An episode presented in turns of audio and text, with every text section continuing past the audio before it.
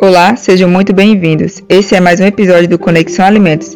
Eu sou Maiara, estudante do curso técnico em agroindústria no Instituto Federal de Pernambuco, campus Belo Jardim, e hoje falaremos sobre como incluir hábitos alimentares saudáveis na sua rotina. Gostou do tema? Escuta até o fim para não perder nada. A cada nova fase de vida ou em algum momento, pensamos em implementar hábitos alimentares mais saudáveis, mas muitas vezes nos frustramos por não conseguir colocar em prática o que planejamos. Porém, não podemos desistir. Assim, o conhecimento que encontramos na escola, na mídia e na internet, a exemplo das redes sociais de fontes confiáveis, podem influenciar de forma positiva na introdução de hábitos saudáveis de modo geral.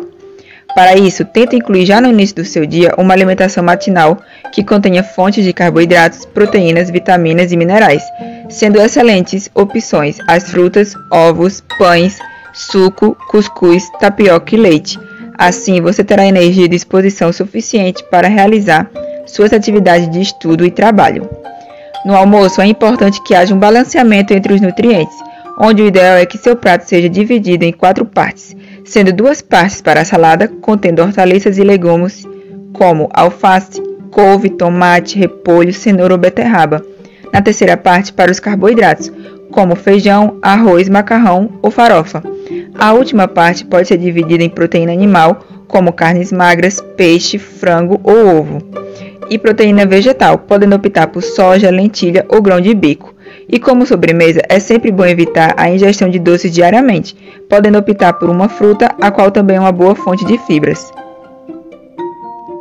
Para um lanche que pode ser no intervalo da sua aula ou qualquer outra atividade, se possível, leve de casa opções como frutas, suco ou um sanduíche natural. Para o fim do seu dia, um jantar nutritivo e leve pode ser através de opções como sopa de legumes, tubérculos como inhame e macaxeira ou outras opções preparadas com aveia, milho flocado ou goma de tapioca. Lembrando que não é recomendado comer perto da hora de deitar-se para dormir.